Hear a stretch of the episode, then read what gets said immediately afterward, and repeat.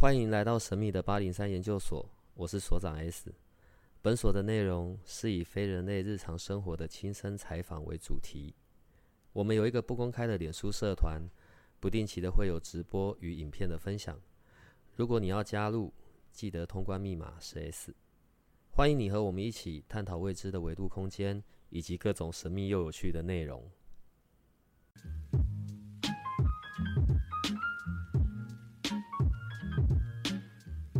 我问你一下哦，那个好，因为我们有听众在问，有发讯息给我们。之前有一个网络上的新闻，然后就是有其他的老师说，说龙山寺早就没有，里面本来就已经没有神明了。从开始不拿香之后啊，什么什么的，会有这个新闻，是因为之前不是有一个好像外国的女生在里面自杀，对，从从这个衍生出来的。好。当然，听众想要问的是说我们的看法。那我先讲我好了，因为其实对我来说，几个几个重要的庙宇，我从小到大的那个可能是我的信仰。所以现在不管拿香或不拿香，就是你知道，我我本来就固定会去的。我的感受度是一样的，我并不会觉得什么里面没有神明或是什么样。好，当然从你的眼睛出去的，你在看的都是能量的东西嘛。其实。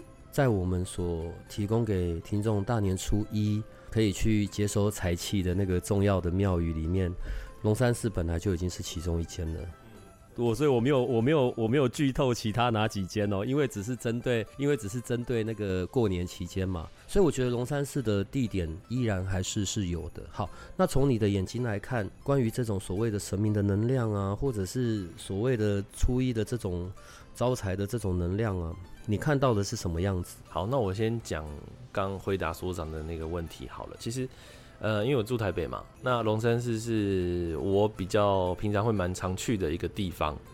那当然说，在比如说疫情期间，然后或者是在就是很多庙宇都会减少香炉这一块嘛，比如大家上香的这个东西变少，那或多或少在其他庙宇来说，就是真的会影响到一些神明的能量，这是会的，因为能量交换嘛。那只是说，因为龙山寺它在台北的信仰的人数是非常多的，那因为很多一些呃信徒都会去那边做诵经的一些动作，然后他们的意念其实都还是存留在那个环境之中，也会传达给这些神明在。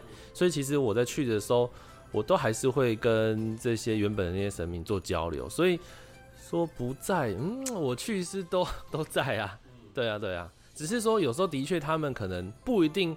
你去的时候，他们会在神像里面。那但是透过一些方式，你还是可以聊，就是去跟他们做沟通，他们是还是都在的。对，这位这部分其实是不用担心。龙安寺那边磁场也是都还 OK 的。对，今天还有一些其他的问题，那我今天就很纠结，因为这一集又在过年期间播出，呃，啊，过年欢天喜地的。然后我们又讲一些很奇怪的，又有点趋近于鬼故事的，我都不知道要讲还不要讲。但是在那之前，我还是要先回到初一这件事，所以可以再跟我们重复一下初一的早上几点到几点，然后去那些庙宇呢？好，那那么时间的部分，因为我之前有跟大家说，就是过年大年初一的时候开始穿红色的衣服，可以招一些财气嘛。那基本上从当天大年初一早上六点开始，就会有这个时长了，在庙宇里面。所以大家如果想要早一点吸收浓郁一点的磁场，跟人家不要抢的话，你可以早一点去，对对对。他六点就开始，要待多久？没有待多久都可以啊。就是我去里面呃各个店走完，照着那个顺序拜完了之后，我就是待在那个庙宇里面坐一段时间就可以了。对对对坐一段时间，这半至少大概二十分钟以上了。然后穿红色的衣服。对对对对，最好是红色外套嘛，因为面积比较大。我需要站到人家的那个，譬如大殿的正前方，然后站在那边，双手打开，头朝天，这样吗？不用了，你就坐在那边，你就坐在庙里面，或者走来走去就好了。我觉得大年初一就会被人家当神经病嘛。哎，我好像去年就是这么做，有有一年是这个样子啊，所以我都觉得，哎，然后所以如果大年初一大家在这些庙，然后见到那种红彤彤的。就可以问一下，你是八零三的同学吗？手上比个八字。哎呦，那一天的一整天的能量都可以吗？还是六点到几点？对，这个能量是一直持续到大年初六，所以我也不用初一去，我初二去也行。初二去也行，也可以，初三去也行，初四去，初五都都会有，但是只是说初一早上的这个这一这一这一波团的气会。比较浓，对对对，会比较好，所以我如果每天都跑去庙里也是可以的啊、嗯也可以也可以，对，但是切记就是真的不要触碰到绿色的。比如说床单不要绿色，袜子不要绿色的，然后内衣内裤啊不要穿到绿色的，连家里的床单都最好不要是绿色。哦，因为是，你身上会碰到的，会长时间碰到的，对，嗯，这个要比较切记。你初一早上应该也会很忙吧？对，因为你要带着这一些去，但我们就不剧透你要去到哪里了，好不好？但是如果初一早上我们有我们的研究生、我们的听众，然后你看到有一个人也是红彤彤的，但是前面又摆了一堆东西，你就知道那是奥卡老师了，你就别过去打扰他好了，你就让他好好的在里面把该做的事情处理完，这样说不定你还会看到小帮手，对。然后因为小帮手要过去帮忙跟拍照，好，所以这是初一的事情。好吧，那我们接下来可以回到就是奇怪的能量的这件事情了。在以前我个人的认知上面呢，就是人、神、哦，就是这个样子，好吧。然后呢，是从认识你之后，然后是从能量的角度在看这一些事情，包含看到你在处理一些个案的东西，你都是用能量的这个方式在处理。我觉得很奇妙的一件事情是，这种中邪撞鬼，或者是就是卡到的经验，在我比较年轻的时候，我也曾经有过。然后在那个时候，我当然呃不像现在认识比较多的东西嘛。我记得我那时候是在三峡的，被人家带去三峡的公庙处理的。真的，我那一周一周七天，然后有四天撞车，两天送急诊，对，然后都检查不出任何的，然后真的去铿铿锵弄完了就就莫名其妙好了。我有时候都在想，还是我那一周吃了一堆抗生素发挥了效用，但也就那一次印象最深刻。可是像你的个案来处理，因为你是从能量的方式，我有时候搞不太懂，你是跟能量在讲话，还是是你是运用什么方式处理的能量？然后就我们自己看到的，还有当然，因为一路到现在你也来这边很久了，处理过的个案也很多了，基本上都是立刻马上见效，并且就是处理好，好吧？第一个问题，我们真的这么容易就会沾惹到有的没的能量吗？我是说我们日常的行走坐卧这样。其实你说容不容易，其实对于某些人来说非常容易，有可能他们每天只要出门，他就会沾染到。这种我也遇过很多，因为主要是他当下的状态，比如说他磁场那个那个时间点，他就是很容易吸附这个东西，然后他的情绪又很不好。然后家里可能又有压力，工作压力，所以导致这个人就是那个时期就是很糟，所以他可能只要一出门，他就会遇到，他也没办法，所以可能每天都要找人来收金，对，这是有可能的。那所以，但是因为从你看到，它就只是因为粘连到，哦，我实在太难找到那个字眼来代替了，所以你就处理它被粘连到的那一种奇怪的状态嘛。对对对对对，嘿，好，所以这是一般日常的，然后就是我们在行走坐卧，我们可能容易沾惹到的，这是一款。另外一款，可能最近我看到你正在处理的，用当然，因为从你的角度，你比较不是从啊、神啊、鬼啊、玄学的这个角度，说实在的，你的那个能量世界我也搞不太懂，好不好？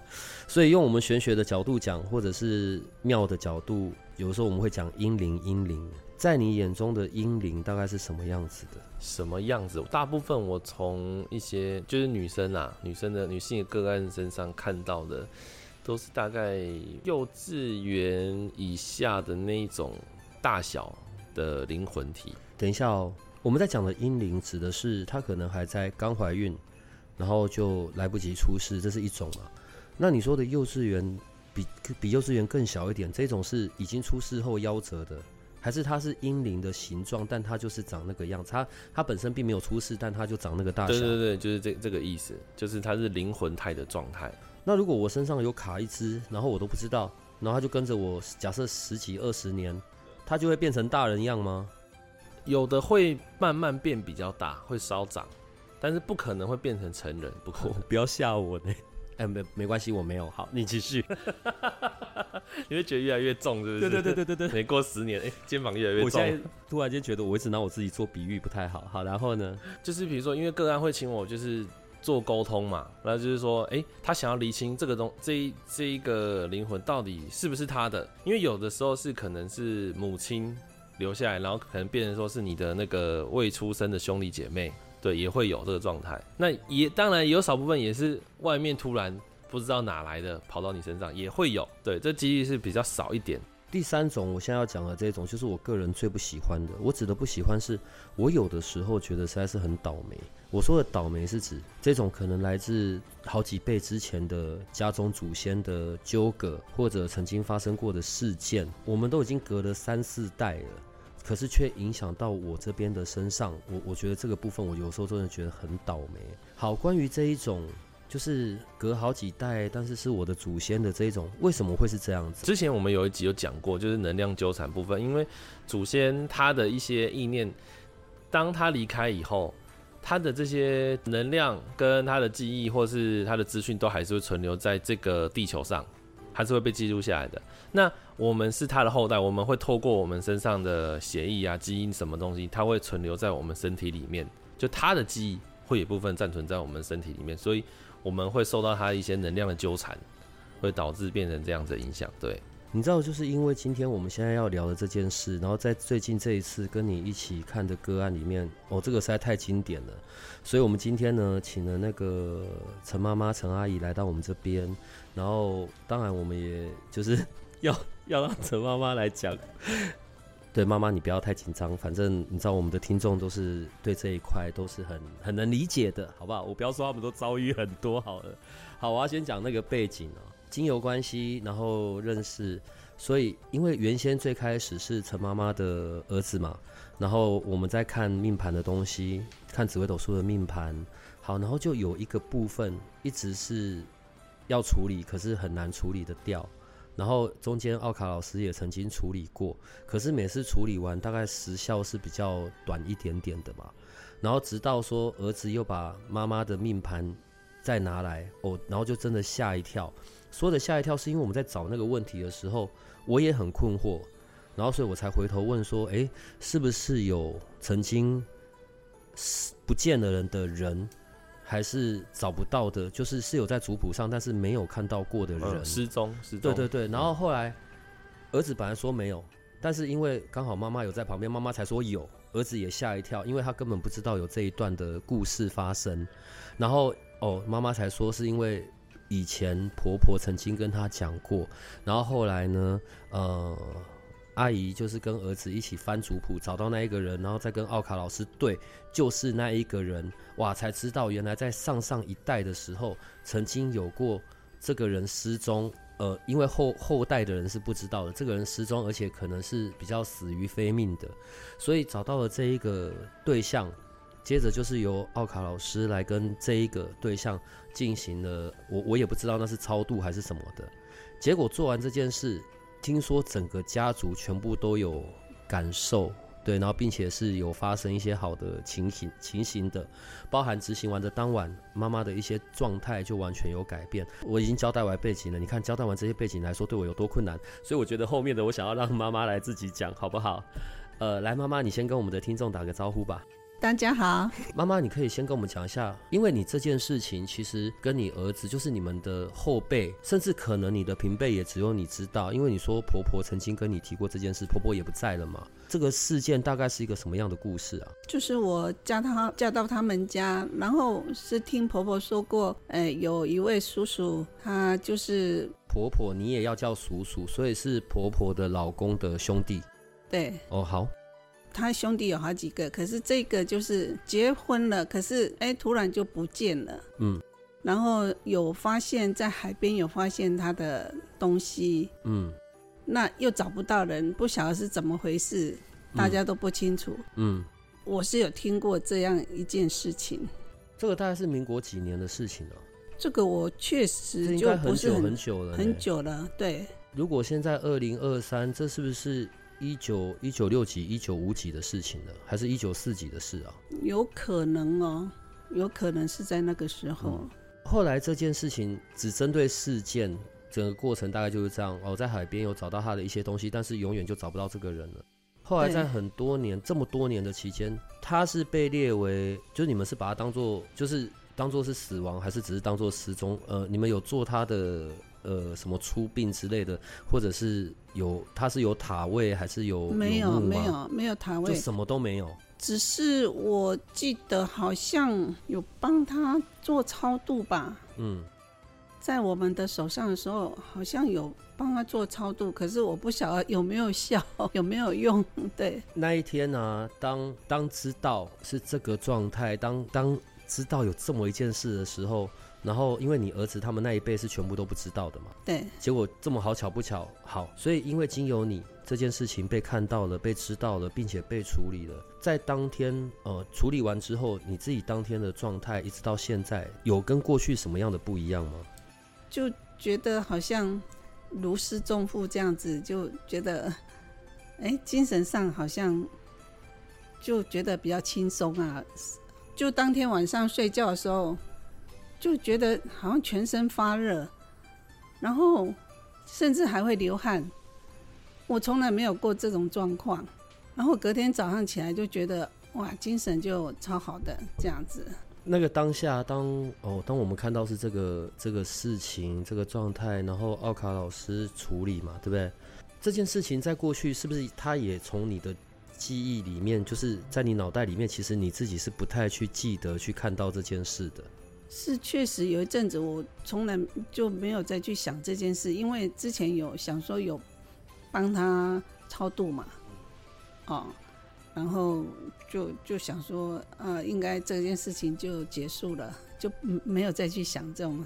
现在莫名其妙这件事出来了，而且还处理了，因为那个算是你夫家那边嘛，那你你夫家那边的人，或者是你老公，对，就是知道这件事。他们有没有很惊吓？然后还是他们感受度上有什么不一样？因为这种比较秘密的事情，根本没有人知道啊。对，而且就是说，嗯，能够把这个事情的真相知道了，就是说啊，确实他是怎么样的往生了，不是说不知道答案，莫名其妙就一个人不见了。那至少知道说他是怎么样的一个呃一个状况了。对，真的是。也很惊讶，大家都觉得很惊讶，对。啊，这样子的，好啦，因为也不知道他们的感受度上怎么样嘛。但是光这么一件可能已经很尘封了，并且没有什么人知道的事情，然后就这样子的出来。好，我我我在猜啦，可能对那一位，假设这一切都是存在的，可能对那个灵体，对那一位灵魂，我我想对他。呃，这么久了，应该也是一个很好的解脱吧？好吧，我不知道，所以我现在要来问奥卡老师。你记得我们那个时候在看，就是一起看那一位个案嘛？然后他不是因为从这个个案的角度来看，那个阿妈已经不在的阿妈，不是什么都不讲嘛？然后隔三差五的几个月就得处理一次阿妈，好像说这件事情跟阿妈是原来阿妈那么久了不走，是因为阿妈其实知道这件事。但他一直不可以跟别人讲，他是知道这个内容，他甚至知道是谁，是这样子的吗？你可不可以讲一下那个过程？对，因为一开始大白天的，我现在就要觉得，我们会讲完之后，这几位全部都在我这里吧？你不要这样子，不会了。哦，好。对啊，那时候一开始就是所长在看盘的时候，他会说：“哎，这个这个阿妈就是好像应该是有话要讲。”然后那个时候我其实是。就是透过我的方式去连接到那个阿妈，可是他就是一副欲言又止，就是心里好像有心事，可是你怎么问他，他就是默默的不吭声，不太理我。那所以我们在没有办法沟通的状况下，我们就先就是从别的地方来切入，对。那所以后来了解到事情真相以后，就是那个那一位失踪的祖先嘛，我们了解到事情的真相以后，我们再把那真相。询问这个阿妈，然后那个当下其实我蛮惊讶，就是当我一跟他讲完的时候，他是那个灵魂的能量状态是处于一个极度悲伤，然后好像在爆哭的感觉，就是这事情好像终于被被人知道了，因为他不太能，他没有办法亲口讲出这件事情，对，但是他觉得很愧疚，很有愧疚感，所以他当时是一种呈现那种爆哭的状态。哎，我我我真的觉得哦，太好。我现在只是从一个探索者的身份用我个人的习惯方式，好不好？我没有任何不敬的这种，所以你看，这种已经秘密的事情了，而且隔那么多代的事情，可是其实它所影响到的不止我们刚刚说的，像就是陈妈妈的儿子嘛，就是整个后代这一辈的，好像各房都有被影响到。嗯，对，因为我是那时候是有他们有传族谱过来给我看嘛。然后我就会看族谱上面名字，比如说后代的他们的子孙能量有没有受到祖先的庇应啊，什么福报这些，这样这就目前真就真的是没有。那后来处理完那件事情以后，哎，就是有收到，因为从那个陈弟弟的身上是有看到的。这个真的太莫名其妙了，你知道吗？我指的是，呃，我觉得这不是第一次我们看到关于祖先这一块的业力的影响。但是这是最近的一次，然后我觉得真的实在是太吓人了。我我指的吓人就是这种秘密的事件，然后要被隐藏这么久了。好，对于像这一位，他可能是意外，或者是被谋财害命的，或者是被什么的。好，我们不去探究那个原因。你有没有问？当然有啊，因为一开始叫出来的时候很奇怪，就是他不能讲话，然后就好像。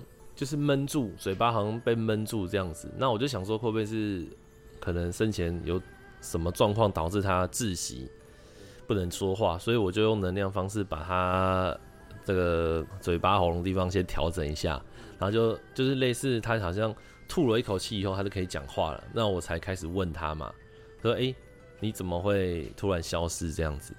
对，那他就说他是被人丢到水里，所以真的是溺死的。对，所以他那都是水，就是把它这样子，他不能讲话。那个时候，我我记得当讲到这个事情的时候，然后原本那个陈妈妈也没有说是对对，他他那时候只有说消，只有说不见不见而已，失踪而已。嗯，对。但是到你讲这一段，然后才后面陈妈妈才说是在海边，其实是有找发现他遗物这样子。对，然后我想我。你我这一集怎么办？你现在前面讲了初一，那我现在就觉得我到底要在哪一天放这一集？大过年的阿内甘赫，知道了像他这样子离开的原因好了。我呃我要问的是，这种失踪的人，其实不是说呃。族里面的人已经为他进行了超度或什么的，那为什么还会有这种情形？就是我也不要说他是含冤好了，就是那为什么他的这样子一个可能呃，好用人类的说法，心不甘情不愿的，或者是然后或者是他这种就是这种秘密形式的，所以他的能量还去影响到他的后代子孙，对，为什么会是这样？不是已经做超度了吗？因为老实说，他的他的案件是因为他是掉到水里面嘛，嗯，那。其实背后有一个很大的原因，他为什么会那个在海里面往生？嗯，是有背后很大的一个内幕的。那他有讲这样子。你说那个故事的内容，他所描述的那个，他是因为什么事情？然后还有哪些人被害？那被害的人就是也知道是谁，所以哦，他们里面组里呃，就是有些人知道是组是组里的人，对，所以他你没有办法用一般的超度去让他。放下这个嘛，因为他其实是很恨，他又指出来是谁给我看，嗯哼，对，但是我就跟他就是会讲说，就是反正过去了嘛，那这个能量就不要再，就是可以放下这样子，然后就帮他做超度，就针对这件事情。对，我们的研究生只要听到我讲嗯哼，就是我没有办法再问下去的事了，对，我也不想知道。经过这么久了，这件事情被总算被家族里面的人知道，然后陈妈妈，然后也告诉家族里面的人。所以他就获得了处理。但是好，如果说去害他的，对，那个也是组里面的成员，但是我想应该也都不在了啦。对，可是是不是后代还在？后代还在，但是完他们是完全没有认识啦。哦，对，完全没有交集，也不认识是谁这样子，所以不会有那一种什么含恨，然后来报复后代的子孙，报复个期待这样。哦，不会啦，不会，所以不会有这样，只要处理完就好了。那那个阿妈她的状态呢？就是为什么我我我我在想哦，就是你刚刚描述的那个，是因为知道这个秘密又不能讲，但是又有愧于自己的内在，所以都一直没办法去所谓的再去，就是不管要去天上啊，还是去投胎啊，是因为这样吗？然后还是是因为这样，所以才呃三不五时的都还是会去影响到那个陈妈妈的小孩，就是每次处理几个月又要来一次，几个月又要来一次这样。哦，对，但是在这个跟他有没有就是这个人有没有被超度完，就没有太大的关系，因为这个只是一个他生前的一个事件，然后导致一个能量纠缠传下来这样子。所以当现在这个事情处理完了之后，陈妈妈的儿子应该不用三不五时就得来处理阿妈一次了吧？嗯，对对对对，没错没错。而且除了这边啊，我觉得那个陈妈妈的儿子也很有趣，哎，好像还有另外一个部分，因为我们刚刚讲的是父系的那一块嘛。对。然后后来因为那一次我们在看盘，除了就是有儿子的，然后陈妈妈的，后来也才看了那个，也有看那个那个陈爸爸那边的嘛。对对，然后所以我们才看到这些事。可是因为我们刚刚讲的这是父系那边，对，母系那边那个什么。也有问题。陈妈妈的爸爸之前是台南区的区长，就是在那个那个算是日据时期吧，还是在对光复？那个是什么时候的事啊？呃，他当区长是在民国六十几年。哦，哎，就是那个盘我也觉得很有趣，你知道，就是后来在看，哎，啊怎么母系这边有？可是就不是像刚刚那种比较。恐怖的，就是就是陈妈妈的爸爸，然后这一个故事，这个过程，就是他曾经是区长的这件事情，你知道，我那时候跟那个奥卡老师在讨论这件事，我自己都觉得我讲不出口，哎，就是说他怎么好像很需要，就是很想要他的后代是知道这件事情的，只要后代是知道这件事情的，那就他就会很开心，还是什么 啊？我不会讲啦，来来，奥卡老师你讲一下那个故事好了，我实在是哦。对，因为那个时候所长在跟我讲的时候，我们有去看这个这个，这叫什么？叫阿公，也是另外一个阿公，外公，外公，外公。刚刚那个是对陈弟弟的外公。对对，那他这个外公其实基本上状况都蛮好的，真的很很很不错。但是有一个问题是说，哎，不错的状况下，看起来也是很有福报跟能量，因为毕竟以前做区长嘛，服务过很多人。那个时候也不知道他有做区长啊。对对对，我们我们在看的时候是说好奇怪哦，我我那时候我们才有问陈妈妈说是不是以前我当过官还是什么？哦，对对对对对，因为里面有那些讯息嘛。嗯嗯，对，那就是很奇怪哦，就是祖先状况是好的，这个外公状况好，可是奇怪啊，他怎么福报没有庇应到后代子孙？因为他们有说过，就是好像后代子孙顺利，就是都没有那么的顺。嗯，然后包括他婚姻的状况也是，后代子孙呐，婚姻状况没有那么好。嗯，这到底是为什么？对对对，那后来我们就是跟所长讨论过以后，哎，知道这个外公他有他想要传达给后代的一些讯息，这样子。嗯，对，就是希望。后代能够了解他以前是多么的为民服务，多么辛苦，然后还有一部分是他的呃有一些冤屈，以前的一些这个部分也有冤屈哦。对，他在做事的时候其实有被人家好像就是冤枉过啦。对，那个陈妈妈知道是什么状况吗？哦，因为我那时候还没有出生。嗯，你你们家也是兄弟姐妹很多人？我们有对很多个兄弟姐妹。那那个是一九大概一九六几一九也是一九六几一九五几的事这样。对，哦，那那时候我们，嗯，就是我还没有出生，我我是到南部才出生的，嗯，哎啊，所以我也不是很了解这个事情，也不知道为什么会突然搬家，就是会搬到台南去，嗯，好，呃，我我真的状况我不是很清楚啊，就因为这件事情。才让我了解到说，哦，原来他有这么一段经历，这么一段一段那个可能有受到一些委屈，才离开家乡啊。这个他可能觉得很 很委屈，所以他想要让子孙能够知道。那后来呢，我有透过我哥哥那边去找到我爸爸的一个回忆录，他有留回忆录，对他有回忆录，嗯，然后从中我才知道说这个状况，哈。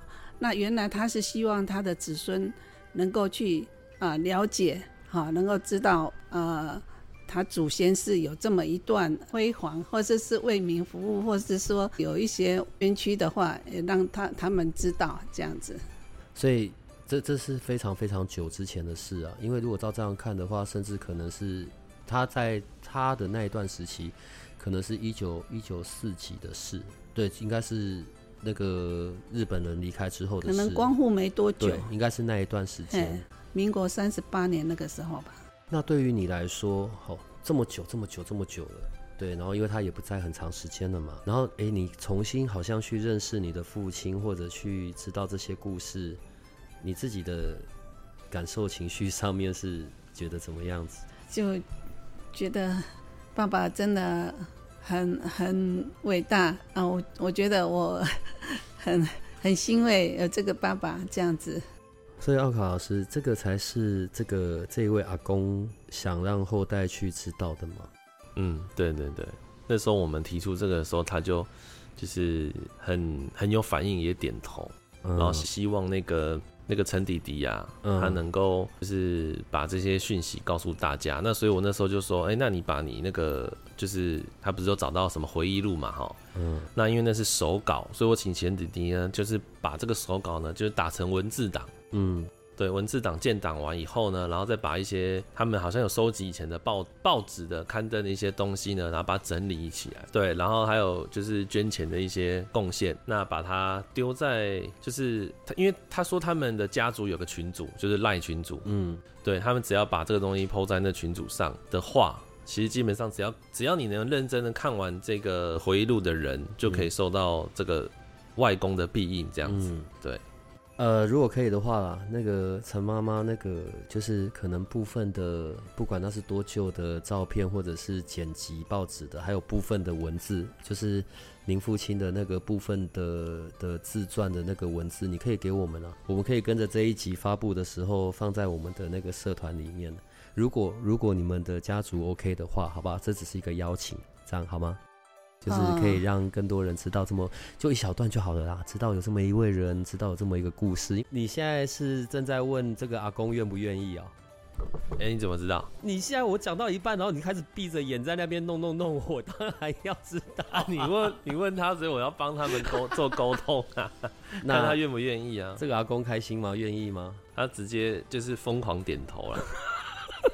就片段就好了啦，好不好？对，因为可能有一些是你们家族内的事情，但是我们只要知道有这么一段历史上曾经有这么一个人存在，我觉得这这应该好啦，我们大家都会开心吧，好不好？对他他有开心了哈，好好，那怎么办？请你现在教教我，大过年的这一次我要在除夕当天早上放，对我怎么办呢？你说，没有，因为你要想，就是我们这一集都是在做好事啊，对不对？对，这是服你你就是我们刚刚也是在帮这个外公有没有宣宣达他的喜悦的事，就为民服务的事啊。好，我决定我要用一个奇怪的收尾来做这一集的收尾。好了，你的那个专属于八零三研究所研究生的那个福袋啊，然后是比较偏向桃花的嘛？对，我们社团里面呢，其实有一些是已经已婚的，然后他们在问说那个桃花精油，然后可不可以换成天使精油？哦，可以啊，可以啊。你们听到了？我问完了，他说可以。好。可以啊，可以啊，对啊，就是，但是你那个桃花香水跟招财香水这两个你还是要给哦。嗯嗯，这样可以，没问题，没问题。这样应该没有算凹吧？不会啦，不会啦。什么？你也听我们节目很久了吧？然后今天真的来，会觉得我们长得很奇怪吗？不会，我我是偶尔会有听的，哎，也是你们的忠实听众了。没有啦，谢谢你愿意来，然后跟我们分享这个事情，然后嗯。好了，我觉得我还，但我要澄清一下哦，我我是没有任何的那一种能力，除了看盘之外，我什么都不会。你们有任何疑难杂症，其实可能还是找阿卡处理吧，好不好？对，尤其是这一种，我说了，因为我以前很视野狭隘，要不就是鬼，要不就是什么什么的。但是，当然，在我们节目里面有这些各门各派不一样的老师，他们各自有各自的观点跟处理。我其实都没差别，我指的是事情有获得处理，并且有及时的感受度上的这些不同，我觉得这个才是我比较在意的点啊。所以也谢谢过去一年奥卡老师对处理了这么多的不会不会的的的事件，那我怎么办？祝你未来新的一年每天都有处理不完的事件。这到底要怎么祝福啊？这样也不对，那样也不对，我觉得太难了。但重点是，好了，所以奥考老师的那个福袋，呃，可以先定，然后过年期间他会去做他该处理的，所以这些所有的东西都会有这些呃金钱财富的能量。然后呢，如果在大年初一有遇到，就也不用理他，也不用打招呼，对。但一堆红衣服的，我觉得那个还蛮蛮壮观的，好不好？好了，我们今天这一集就这样。对我，我我很开心有这个故事，也谢谢陈妈妈愿意来告诉我们。对我觉得要愿意来，然后就也是要很大的勇气。所以陈妈妈可以跟我们的听众说拜拜，对，然后你也可以祝他们新年快乐。来，你试看看。好，大家拜拜，新年快乐。你怎么这么简洁呀？哎呦，来来来，奥卡老师。好，祝大家你要讲十八句啊，十八句，我没准备，得出些什么？好啦，来啦，来，你讲，你讲。好了，那就祝大家在新的一年里面呢，就是事事顺心啊，然后大家一起发大财，大家新年快乐哦。好了，不要错过初一，然后希望今天的这个嗯很特别的见证，然后不算恐怖的啦，对，然后但是都可以让我们去可能去关心到身边的人，然后每年一次的大家的团聚，嗯，我们就好好的把握每一年的这个时间吧。好，就这样，新年快乐，再见，拜拜。如果你喜欢我们的节目，请多帮我们分享，并且鼓励订阅，让八零三研究所可以持续成为你探索灵能世界的另一只眼睛。